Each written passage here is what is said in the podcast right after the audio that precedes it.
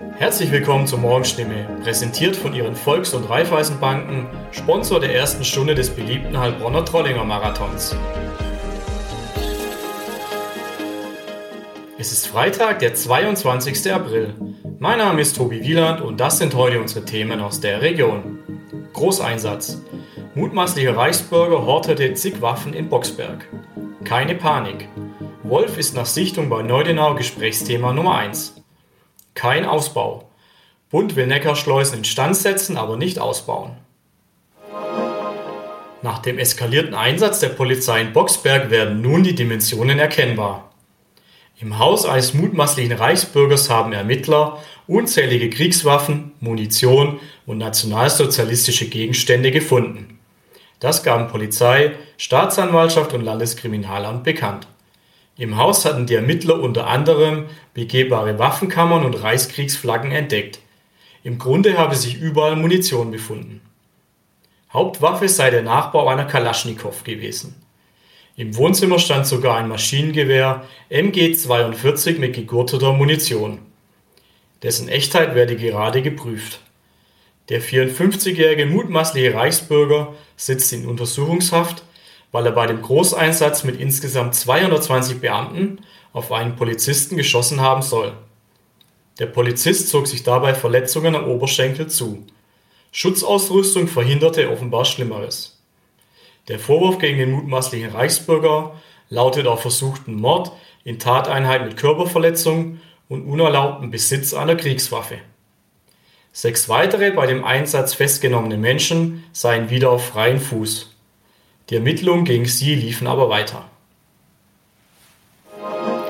Nun ist es bestätigt. Bei dem Tier, das ein Landwirt in Reichertshausen bei Neudenau-Sieglingen per Foto und Video aufgenommen hat, handelt es sich um einen Wolf. In Neudenau und Umgebung ist es das Gesprächsthema Nummer 1. Unterschiedliche Meinungen prallen dabei aufeinander. Von der Kreisjägervereinigung Heilbronn heißt es, dass Wölfe ja schon öfter gesichtet worden seien. Vorsicht walten lassen, ohne in Panik zu verfallen, lautet der Rat. Der Wolf war nach Schilderung des Landwirts etwa zwei Kilometer neben dessen Traktor hergelaufen. In dieser Zeit entstanden die Foto- und Filmaufnahmen. Von der Wildtierbeauftragten des Landkreises heißt es, dass für Menschen keine Gefahr bestehe. Hunde sollten angeleint sein. Nutztierhalter sollten Beratungsangebote zum Herdenschutz annehmen. Wo sich der Wolf nun aufhält, ist unklar. Wölfe können täglich bis zu 70 Kilometer Laufstrecke zurücklegen. Das Bundesverkehrsministerium geht auf Distanz zum seit Jahren geplanten Ausbau der Neckarschleusen. Auf diese Stimme-Exklusivmeldung haben Politiker aus der Region mit Kritik und Unverständnis reagiert. Für Heilbronn und die Region wäre das eine Katastrophe, sagt etwa Alexander Trom, CDU-Bundestagsabgeordneter. Der baden-württembergische Verkehrsminister Winfried Herrmann hatte in einem Brief an das Bundesverkehrsministerium gefordert, den seit vielen Jahren geplanten Umbau der 27 Schleusen zügig voranzutreiben. Die Antwort kam postwendend. Der Bund legt den Fokus nicht auf den Ausbau, sondern auf die Instandsetzung der bestehenden Schleusen. Die Verlässlichkeit des bestehenden Schleusenbetriebs habe Priorität. Der Wunsch nach einem Ausbau ist deshalb schon lange Thema in der Region, weil auf dem Neckar aktuell Frachter mit einer Länge von 105 Metern verkehren. Auf dem, auf dem Rhein sind hingegen Schiffe üblich mit einer Länge von 135 Metern, die effizienter und wirtschaftlich rentabler sind. Soweit die Nachrichten aus der Region. Mehr und ausführliche Informationen lesen Sie in unseren Zeitungen oder auf stimme.de. Weiter geht es mit Nachrichten aus Deutschland und der Welt mit unseren Kollegen in Berlin. Vielen Dank und einen schönen guten Morgen. Ich bin Sabrina Frangos und das sind heute unsere Themen aus Deutschland und der Welt. Russland erklärt Mariupol für erobert, mögliche EU-Einigung auf Gesetz über digitale Dienste und Präsidentschaftswahl in Frankreich. Der ukrainische Präsident Zelensky hält die nach Kreml-Angaben nun von Russland kontrollierte Hafenstadt Mariupol für noch nicht komplett verloren. Es gebe einen diplomatischen und einen militärischen Weg, die Stadt zu befreien. Für den militärischen Weg müsste der Westen allerdings weitere Waffen liefern, sagte Zelensky. Währenddessen setzt die russische Armee ihre Offensive weiter im Osten der Ukraine fort. Roman Schell mit den Infos aus der Ukraine. Russland schickt immer neue Truppen in die Ostukraine und setzt seine Offensive aus mehreren Richtungen fort, trifft allerdings auf erbitterten Widerstand der ukrainischen Armee. Deswegen sind die Fortschritte der Russen gering. Die sogenannte Osternwaffenruhe lehnt Moskau kategorisch ab.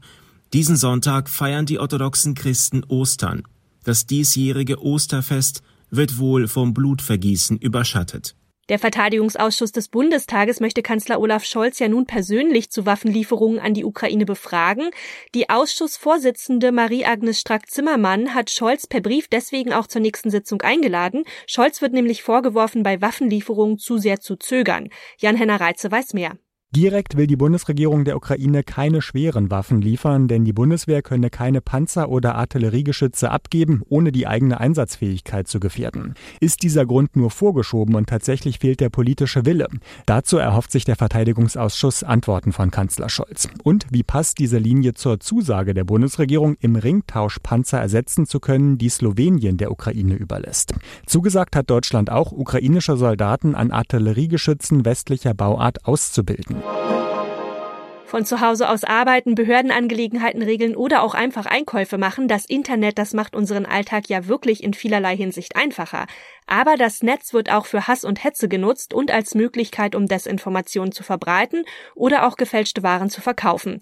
Dagegen will die EU nun vorgehen. Heute könnten sich Unterhändler der EU-Staaten und des Europaparlaments auf ein Gesetz über digitale Dienste einigen, das gesellschaftliche Probleme im Netz angehen soll. Sarah Geiserdem mit den Infos aus Brüssel. Was ist denn das Gesetz über digitale Dienste genau? Also das Prinzip hier in Brüssel ist, alles, was offline illegal ist, das soll in Zukunft auch online verboten sein. Und Plattformen wie zum Beispiel Facebook, Google und Amazon, die sollen mehr Verantwortung für das übernehmen, was sich bei ihnen so abspielt. Geht aber nicht nur um die Internetriesen, auch kleinere Plattformen sind betroffen. Die großen müssen allerdings mehr Regeln befolgen. Der SPD-Europaabgeordnete Wölken spricht von einem neuen digitalen Grundgesetz. Die EU-Staaten und das Parlament könnten sich ja heute final auf das Gesetz einigen. Was ist denn schon bekannt und auf welche konkreten Regeln läuft es dann vermutlich hinaus? Es dürfte zum Beispiel so werden, dass Online-Plattformen Hassreden und andere illegale Inhalte schnell entfernen müssen von ihren Seiten. Richtwert dürften da 24 Stunden sein und Nutzer sollen auch Beschwerdemöglichkeiten haben. Marktplätze dürften dazu verpflichtet werden, Anbieter zu überprüfen, damit weniger gefälschte Produkte im Netz landen und sensible Daten wie religiöse Überzeugungen, sexuelle Vorlieben oder auch politische Ansichten dürfen wohl nicht mehr für gezielte Werbung genutzt werden. Außerdem sollen Minderjährige grundsätzlich keine personalisierte Werbung mehr bekommen. Jetzt gibt es in Deutschland ja schon das Netzwerkdurchsetzungsgesetz zur Bekämpfung von Straftaten und Hassrede im Internet. Wie werden sich die EU-Regeln auf das deutsche Gesetz auswirken? Ja, Deutschland war im Grunde mit seinem Gesetz vorgeprescht. Das kam hier in Brüssel nicht so gut an bei der EU-Kommission. Aber wenn das EU-Gesetz steht, dann dürfte das deutsche Netzwerkdurchsuchungsgesetz dadurch ersetzt werden. Insgesamt hat das EU-Gesetz über digitale Dienste auch einen deutlich größeren Geltungsbereich. Am Sonntag geht die französische Präsidentschaftswahl in die letzte Runde. In einer Stichwahl treten dann Staatschef Emmanuel Macron und seine Herausforderin Marine Le Pen gegeneinander an. Macron vertritt ja eine proeuropäische Politik, gegen Kandidatin Le Pen hingegen eine antieuropäische. Beide hatten sich in der ersten Wahlrunde unter zwölf Kandidatinnen und Kandidaten durchgesetzt. Dorothea Finkbeiner ist in Paris und weiß mehr. Mit Blick auf die letzten Umfragen und die Debatte, wird Emmanuel Macron denn gewinnen? Also laut Umfragen hat er einen inzwischen doch recht komfortablen Vorsprung von 10 bis sogar etwas über 12 Prozent vor Le Pen. Dass er bei der Debatte am Mittwochabend von Leuten vor den Radios und Fernsehern als glaubwürdiger gesehen wurde, hat sicher auch dazu beigetragen und er selbst plant für den Sonntagabend zur Verkündung des Wahlergebnisses einen großen Auftritt direkt vorm Eiffelturm. Das ist klar eher ein Ort, um pompös einen Sieg zu feiern, als kleinlaut eine Niederlage bekannt zu geben. Sowohl Deutschlands Kanzler Scholz als auch die beiden linken Regierungschefs von Spanien und Portugal haben die Franzosen ja dazu aufgerufen, Macron zu wählen. So eine Einmischung in die Angelegenheiten eines anderen Landes ist doch eigentlich eher ungewöhnlich. Wie kommt das? Der Grund ist, dass der Wahlausgang entscheidend auch für Europa ist. Denn Le Pen ist extrem EU-kritisch, hat schon angekündigt, die EU grundlegend zu verändern, will vieles gemeinsam mit anderen EU-Skeptikern wie Ungarn blockieren. Und mit ihr könnte auch die Pro-Ukraine-Front in Europa bröckeln. Macron hat ihr sogar mit Blick auf einen Kredit, den ihre Partei vor Jahren bei einer russischen Bank aufgenommen und noch nicht zurückgezahlt hat, vorgeworfen. Sie hängen von der russischen Macht und von Herrn Putin ab. Sie selbst bestreitet das entschieden. In unserem Tipp des Tages geht es um den Tag der Erde. Der ist nämlich heute und bei dem Aktionstag wird weltweit für Umweltschutz und nachhaltiges Konsumverhalten gekämpft. Diesmal lautet das Motto, deine Kleider machen Leute. Soll natürlich auf das bewusste Einkaufen nachhaltiger Kleidung aufmerksam gemacht werden. Aber auch darauf, die Klamotten länger zu tragen und sie umweltschonend zu entsorgen. Ja, mit welchen einfachen Tricks man der Erde sonst noch etwas Gutes tun kann, weiß Demi Becker. Dieser Tag der Erde, der steht ja ganz im Sinne der Kleidung. Wie kann man denn bei Kleidung und beim Shoppen auf Nachhaltigkeit überhaupt achten? Ja, das nachhaltige Shoppen beginnt nicht im Geschäft, sondern bereits im eigenen Kleiderschrank. Hier sollte man sich einen Überblick verschaffen und sich wirklich mal fragen, ob man das alles noch so trägt, was da hängt. Denn nachhaltig mit Kleidung umzugehen bedeutet eben auch, sich von manchen Sachen zu trennen. Aber die sollte man dann weiterverkaufen und eben nicht wegwerfen. Denn die nachhaltigste Form des Einkaufens ist und bleibt das Second-Hand-Shopping und das ist auch für die Gesundheit viel besser. Denn je mehr man die Kleidung wäscht, desto mehr Chemie wird rausgespült und deshalb ist Second-Hand-Kleidung besonders gut für Kinder. Und was kann man beim Kauf der Kleidung beachten? Ja, beim Kauf von Kleidung sollte man auf die Materialien schauen. Welches Material da zum Beispiel gar nicht so gut ist, erklärt die NABU-Referentin für Ressourcenpolitik Katharina Istel. Weil Baumwolle ist ein extrem umweltschädliches Material, sag ich mal, weil man extrem viel Pestizide braucht und der Wassereinsatz auch extrem groß ist. Wie kann man der Erde denn sonst noch etwas Gutes tun? Auf was kann man sonst noch achten? Ja, es gibt da kleine Tipps, die man in den Alltag einbauen kann. Zum Beispiel beim Supermarkteinkauf. Hier sollte man regional und saisonal einkaufen. Und die Papiertüte ist gar nicht so gut, wie die NABU-Expertin erklärt. Gerade bei den Einkaufstüten, da gibt es ähm, Studien zu, da ist die Papiertüte sogar schlechter als die Kunststofftüte. Und sonst ist die Mülltrennung ganz wichtig. Vor allem auf den Biomüll zu achten ist wichtig, weil man daraus ja Biogas machen kann und das ist halt die Energieversorgung der Zukunft. Ja, und ein weiterer Tipp, der für Kleidung, aber auch für andere Sachen gilt, reparieren statt neu kaufen. Also was kaputt geht, sollte man erstmal versuchen, wieder herzurichten. Und das noch. Mit zwölf Oscar-Nominierungen hält Jack Nicholson den Schauspielerrekord. Ganze dreimal räumte er die Auszeichnung ja ab. Der Star aus einer flog über das Kuckucksnest und The Shining wird heute stolze 85 Jahre alt. Um den Filmstar ist es ja inzwischen etwas ruhiger geworden. Sören Gies ist in Los Angeles. Ja, was macht denn Mr. Nicholson so dieser Tage?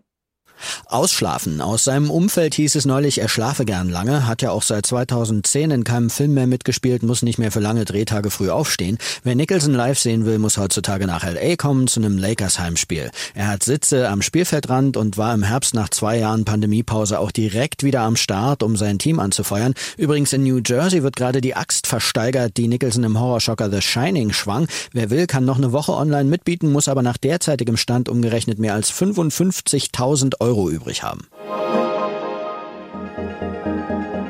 Das war's von mir. Ich bin Sabrina Frangos und ich wünsche Ihnen noch einen schönen Tag. Bis morgen.